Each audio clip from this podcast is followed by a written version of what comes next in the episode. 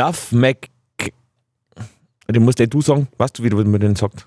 Duff? Duff Ich Mac. kenne das Duff-Bier vom Homer Simpson. Na, Gitarrist Duff McKagan.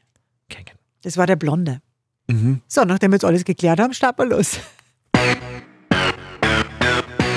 Live-Radio. Unnützes Wissen der 90er Jahre. Der Live-Radio 90er Podcast. Mit Silly Riegler und Andy Hohenwarter. Bevor wir heute loslegen, meine Lieben, haben wir nur zwei richtig coole Dinge. Los geht's einmal mit einem Hörer-E-Mail.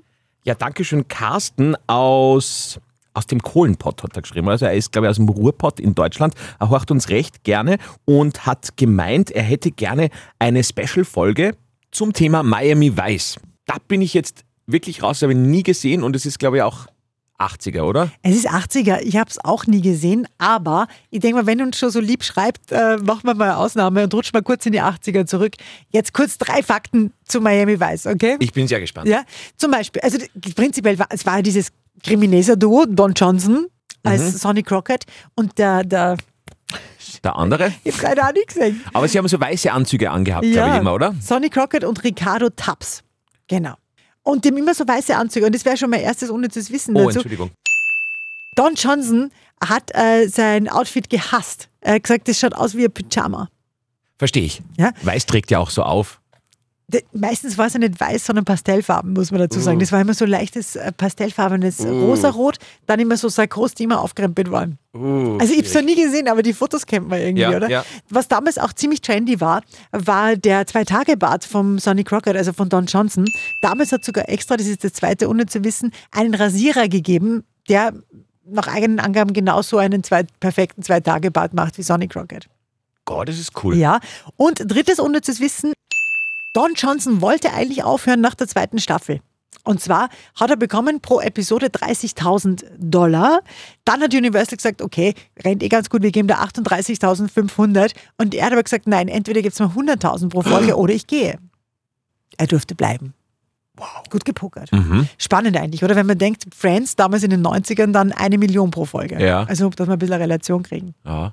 Schön, Schön. spannend. Kurzer Ausflug in die 80er Jahre. Carsten, ich hoffe, wir haben. Äh, Es hat passt für die. ja. Ja, wir haben ja, wir haben ja schon öfter mal gesagt, oder darum hat uns auch der Carsten geschrieben, wenn ihr wollt, dass wir mal so einen Deep Dive machen in einer 90er-Serie, 90er-Film, 90er-Band, dann äh, schreibt uns einfach eine E-Mail an podcast.liferadio.at. Und noch was habe ich kurz recherchiert, weil ich glaube, da ist bei uns allen ein bisschen ein Fragezeichen übrig geblieben nach der letzten Folge. Und zwar geht es da, da sind wir auch kurz abgeschweift zu Melrose Place und Heather Locklear, die ja im Vorspann immer äh, announced wird als äh, Special Appearance oder so. Warum wurde die immer so besonders erwähnt im Vorspann? Diese Frage. Casting war immer ganz normal, der, der, Ja. der, der, der. Und dann am Schluss ein Special Appearance bei Heather Locklear. Sie war nicht einmal die Hauptrolle, wo man sagt, mh, Ja. warum? Weißt du warum? Nein. Weil die war ja vorher bei Dynasty, der Denver Clan, und TJ Hooker, also die war wirklich schon bekannt. Drum herausgehoben und das auch zu Recht, weil wie die zu Melrose Place dazukommen ist, hat sich, und jetzt kommt's, die Quote von Melrose Place verdoppelt. Und drum hat mir gesagt, okay, das bleibt jetzt. Okay. Also die Zahlen haben ein bisschen äh, nicht so funktioniert und darum hat der Aaron Spelling, damals ja Producer von eigentlich jeder Serie, die Genau. erfolgreich war in den 90ern, gesagt, hey, wir holen die Heather Locklear, um das Ganze zu pushen und drum Special Appearance und drum, es hat auch funktioniert. Schön. Finde ich cool, dass du das nachgegoogelt hast. Ja.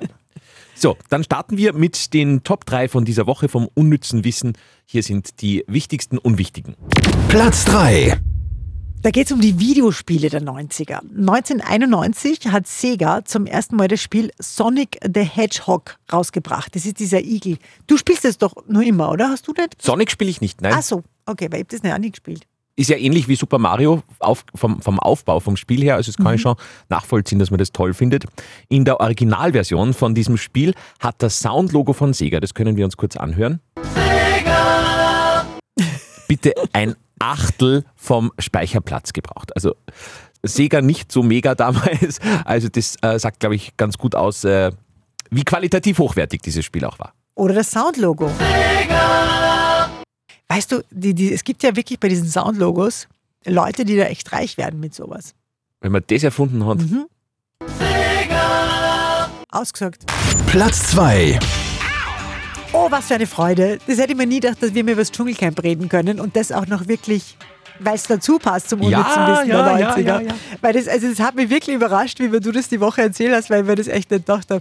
Es geht um, Entschuldigung für alle Fans, aber ich, um den langweiligsten Dschungelcamp-Teilnehmer in dieser Staffel, Lukas Cordalis. Der ist ja dritt. Der ist Dritter geworden, ja. Er ist Dritter geworden und ich verstehe es bis heute nicht, warum der, weil es waren wirklich klassere Leute dabei, die früher gegangen sind. Aber da dürfte vielleicht, weil er ist jetzt mit der Daniela Katzenberger verheiratet, da ist vielleicht so eine Fanbase dahinter. Ich weiß es nicht.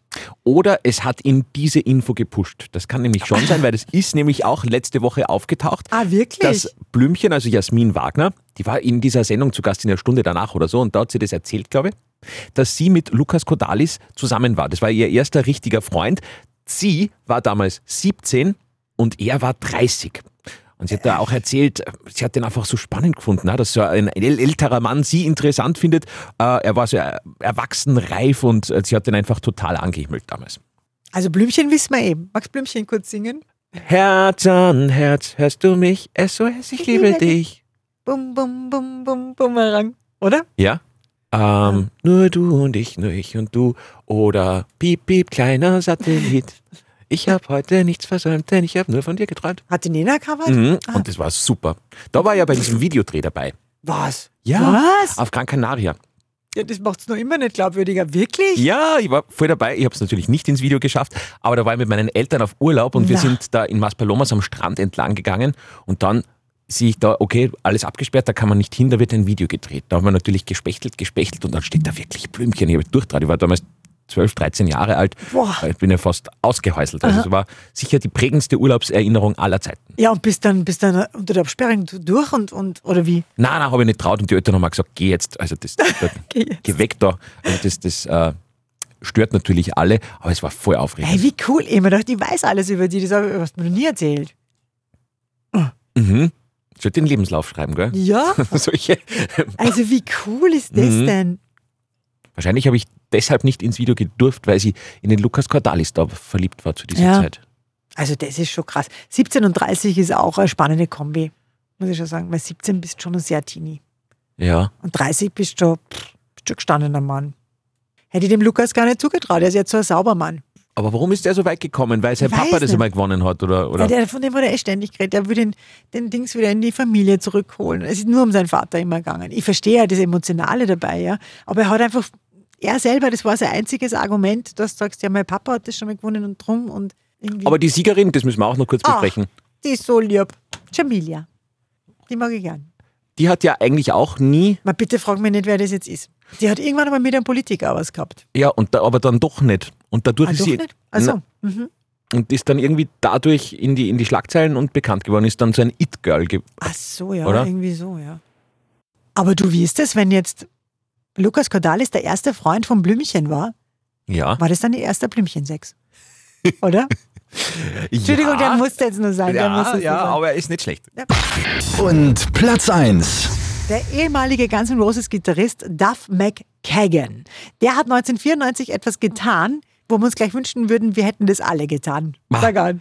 Er hat 1994 100.000 Dollar in drei ganz junge neue Firmen aus Seattle investiert. Eine Softwarefirma, eine Kaffeehauskette und in einen Online-Buchhandel. Genauer gesagt in Microsoft, in Starbucks und in Amazon. Und damit hat er ausgesagt. Wahnsinn. Sag mal, jetzt im Podcast kann ich es ja sagen. Hast du dieses Video gesehen von Axel Rose, dem Sänger von Guns N' Roses, wie er gesungen hat am Begräbnis von Lisa Marie Presley? Nein. Aha.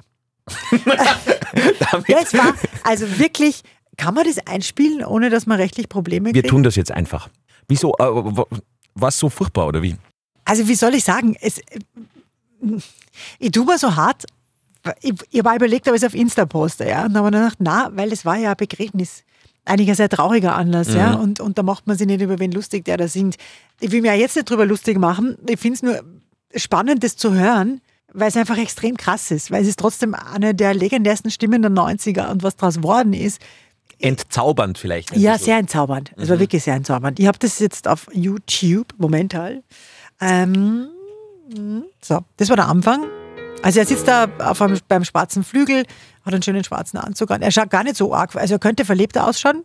Optisch wirklich, mein Axel Rose halt. Ja. Und äh, äh, alles nur Intro, alles noch gut.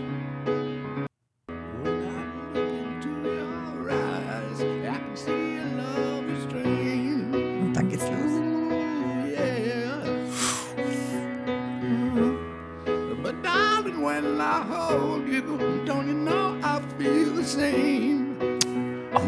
Hey.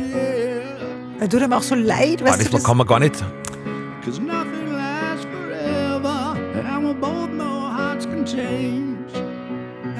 ja. Ma. Ich kriege Gänsehaut aufgrund der.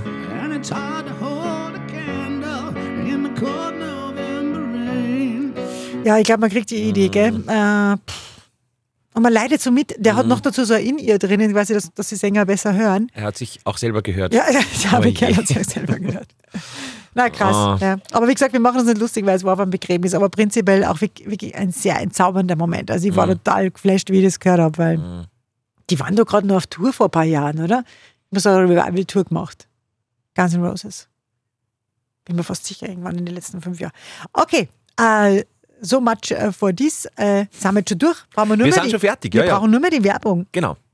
Okay, und zwar keine richtige Werbung, sondern natürlich Werbung der 90er Jahre. Es äh, liegt an dir, dir jetzt zu erraten, welche Werbung das ist. Ich spiele die ersten zwei Sekunden vor. Zwei. Mhm. Und das reicht. Das weiß ich noch nicht. Ah ja. Schau mal. Wir können ja wieder spielen um zwei Tickets für den Whitney Houston-Film. Richtig. Ja. so. Ich weiß noch ganz genau.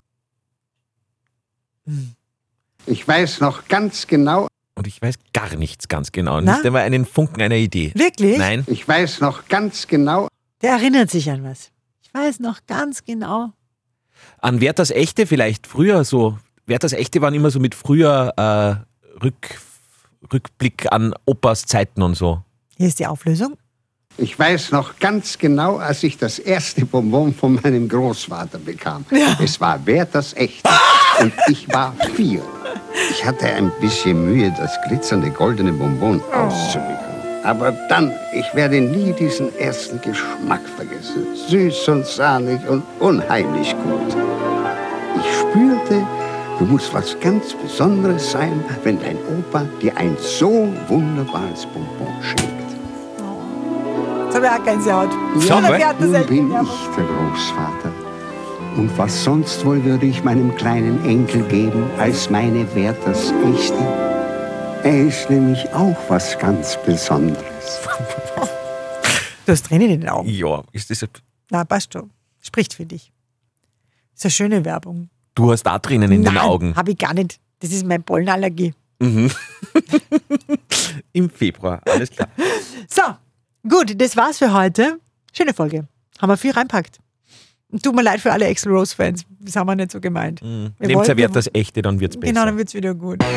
Unnützes Wissen der 90er Jahre. Der Live-Radio 90er Podcast. Mamma mia. Ja? ja, haben wir's. November Rain. Aber jetzt kann ich endlich einmal auf gleicher Tonlage mitsingen. Das freut mich auch. Das hat ja alles was Positives. Voll.